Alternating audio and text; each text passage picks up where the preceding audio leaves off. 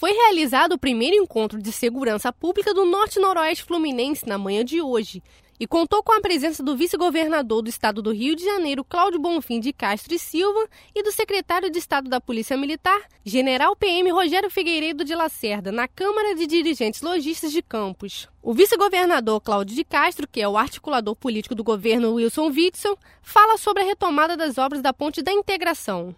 Olha, hoje, na verdade, já, o governador já, já estaria anunciando esse cronograma, mas o TCE pediu que, que ele gostaria de fazer alguma inspeção especial nas contas, então a gente só está aguardando o final dessa inspeção especial do, do, TSE e o governador então já vai é, comunicar o cronograma das obras da ponte e dos acessos.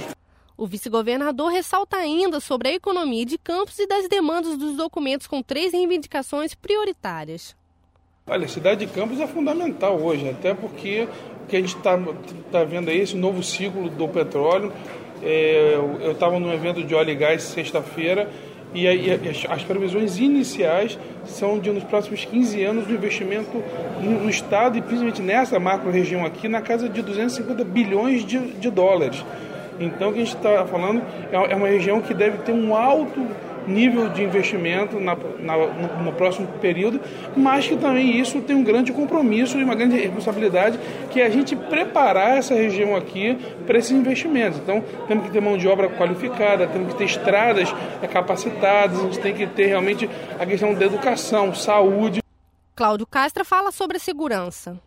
É um trabalho essencialmente hoje da, da, Secretaria de Polícia Civil e da Secretaria de Polícia Militar, ajudados muito pela Assembleia Legislativa, que nos, que nos proporcionaram, através da devolução de recursos, a colocar esses homens e mulheres para o treinamento. A gente acha que até o fim do ano a gente entrega essa primeira leva e o governador tem, tem falado que a o cronograma dele é, é, colocar 3 mil novos homens por ano e chegar no, no fim do mandato. Esse, a gente deve ter hoje em torno de um déficit de 15 mil, contando os que entram e os que saem, terminar de, o, esse, esse mandato com na casa de 4 a 5 mil só de déficit. Um é, entrar, é a entrada dos, dos policiais, né, que é fundamental.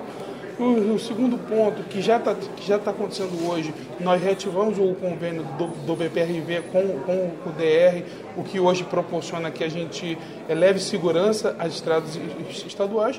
E o terceiro ponto é, é a segurança presente, que está realmente se alastrando pelo estado inteiro, e com isso a gente imagina que esse combate, através do segurança presente, vai fazer com que diminua sensivelmente a criminalidade. A previsão Bom, obrigado. de segurança presente no interior? Já está todo, todo está tá divulgado no site. O secretário de Estado da Polícia Militar, Rogério Figueiredo, fala sobre o projeto Segurança Presente e suas características e principais inovações na região.